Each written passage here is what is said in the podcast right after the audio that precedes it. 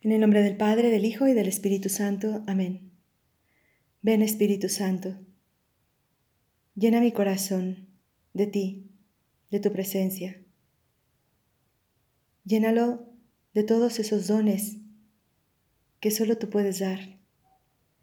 El don de sabiduría para poder gustar las cosas de Dios. El don de ciencia para descubrir lo que verdaderamente vale y lo que no. El don de entendimiento para conocer la palabra de Dios. Dame también, especialmente hoy, el don de piedad, para que pueda sentirme hija, hijo de Dios y pueda experimentar su amor. Hoy vamos a meditar en una eh, profecía de Isaías en el capítulo 53, versículo 1 en adelante. Dice así, ¿quién creyó lo que nosotros hemos oído? ¿Y a quién se le reveló el brazo del Señor? Él creció como un retoño en su presencia, como una raíz que brota de una tierra árida, sin forma ni hermosura que atrajera nuestras miradas, sin un aspecto que pudiera agradarnos, despreciado, desechado por los hombres abrumado de dolores y habituado al sufrimiento, como alguien ante quien se aparta el rostro, tan despreciado que lo tuvimos por nada. Pero Él soportaba nuestros sufrimientos y cargaba con nuestras dolencias. Y nosotros lo considerábamos golpeado, herido por Dios y humillado. Él fue traspasado por nuestras rebeldías, triturado por nuestras iniquidades.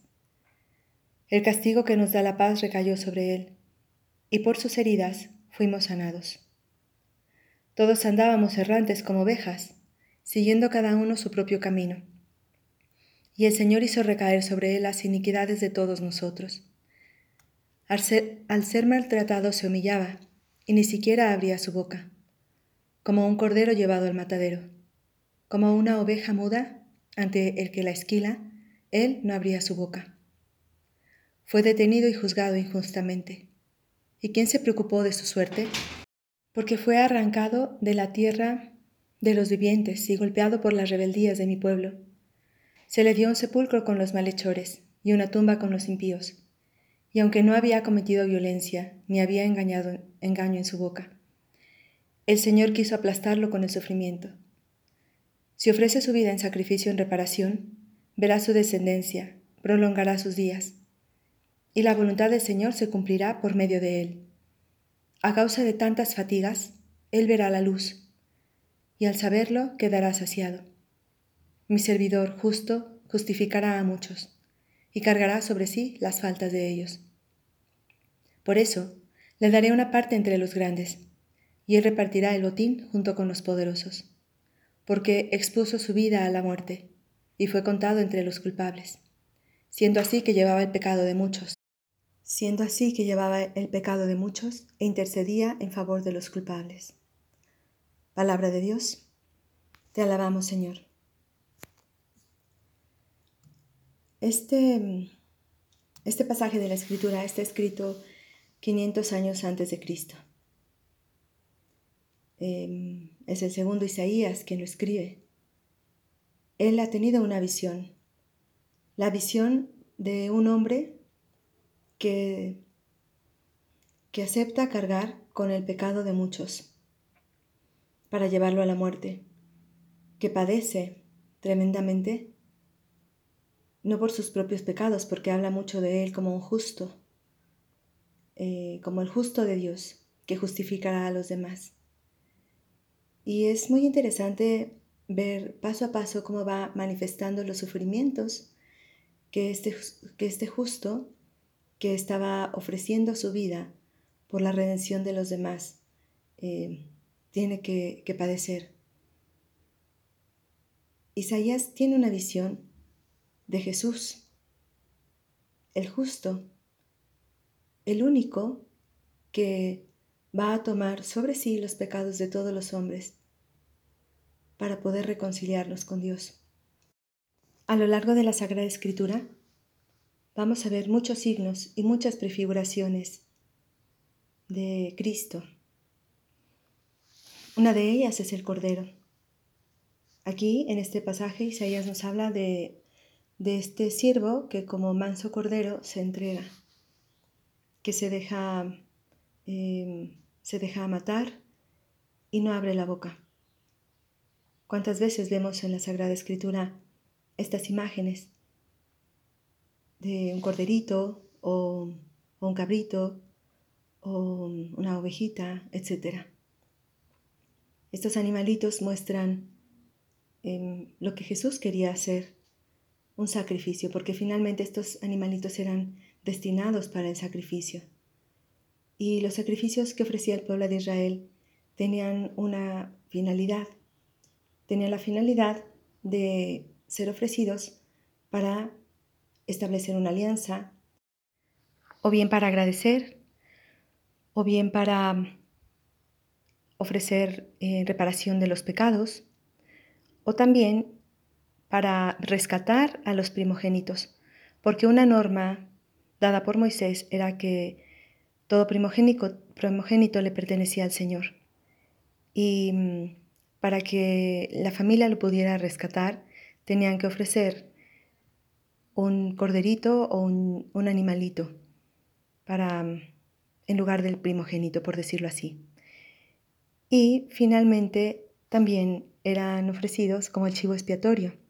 El chivo expiatorio eh, era un, animalito que cada año los sacerdotes, el día de Yom Kippur, el día de la expiación, ellos ponían sus manos, el sumo sacerdote ponía sus manos sobre este chivo, intercediendo por el pueblo entero.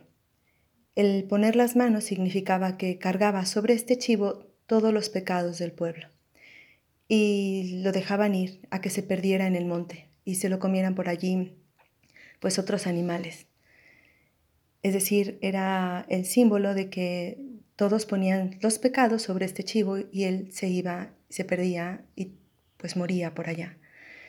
Em, también vemos esta imagen de una manera muy llamativa en dos momentos especialmente cuando Abraham va a sacrificar a su hijo y Dios detiene su mano porque ve su obediencia y le dice no, no mates a tu hijo y le hace ver un carnerito enredado en la maleza. Y entonces Abraham no sacrifica a su hijo, sino sacrifica a ese carnero, que símbolo de Cristo. Para rescatar al hijo ha sido entregado. Y la segunda vez de una imagen más fuerte es en la Pascua. El pueblo de Israel tenía que comer la Pascua para salir de Egipto. El paso, Pascua significa paso, el ángel del Señor iba a pasar a matar a los primogénitos. Pero en aquella casa donde se comiera un cordero y se pusiera la sangre en el dintel de la puerta, el ángel del Señor iba a pasar de largo y esa casa se salvaría, esa familia se salvaría, esa familia obtendría la libertad. Aquí Cristo nos está manifestando que Él es el verdadero Cordero. De hecho, así lo anunció Juan el Bautista a los primeros discípulos. He ahí el Cordero de Dios. Y es aquí, en estos días de Pascua, donde vamos a inmolar, donde se va a inmolar ese Cordero, donde se va a ofrecer ese chivo expiatorio por la salvación del mundo entero. Alguien me preguntó, ¿era necesario que fuera el mismo Hijo de Dios el que sufriera todo esto? ¿No podría Dios haber mandado a alguien? ¿No podía Dios haberlo hecho de otra manera? Y quisiera responder estas dos preguntas. La primera es que sí. Eh, si era necesario que el Hijo de Dios fuera el Redentor. No podía ser nadie más. ¿Por qué? Pida a Dios me ayude a explicarlo. El pecado del hombre contra Dios, por ser hecho por un hombre hacia Dios, tiene un valor infinito. Lo mismo nuestras buenas obras, nuestras obras de amor, nuestra fe, todo lo que hacemos hacia Dios tiene un valor infinito. Por tanto, la amistad entre Dios y el hombre se rompe por el pecado de un hombre. Pero el hombre mismo no lo puede reparar. ¿Por qué? Porque hay que reparar a todo un Dios. Entonces, un solo hombre no lo podía hacer. ni todos los hombres, ni si juntáramos todos los sufrimientos de todos los seres humanos a lo largo de la historia, si juntáramos todos los ayunos, todos los sacrificios, todos los martirios, y todos los ofreciéramos, no eran suficientes para reparar a todo un Dios. Era necesario que el pecado fuera reparado por alguien que fuera hombre, que fue el que pecó, y Dios al mismo tiempo. Por eso Cristo quiso hacerse hombre, para ser Él, Dios, la segunda persona de la Santísima Trinidad, quien pudiera reparar ese pecado. Cuánto debemos agradecerle a Cristo que haya querido libremente hacer eso. Cuánto amor nos tiene. Si algún día piensas, Dios no me ama o Dios me ha abandonado, mira una cruz y date cuenta de que el amor de Dios ha sido infinito y que te ama siempre y que jamás te va a abandonar. Y que ese es el signo de que siempre va a estar contigo, siempre va a estar dispuesto a perdonarte, siempre dispuesto a amarte. ¿Puede acaso existir un, amor más grande que ese? Y la segunda eh, pregunta era, ¿por qué de esa manera? ¿No podía hacerlo de otra manera? Y podríamos decir sí. Basta una palabra de Dios para crear el mundo entero. Lo vemos en el Génesis.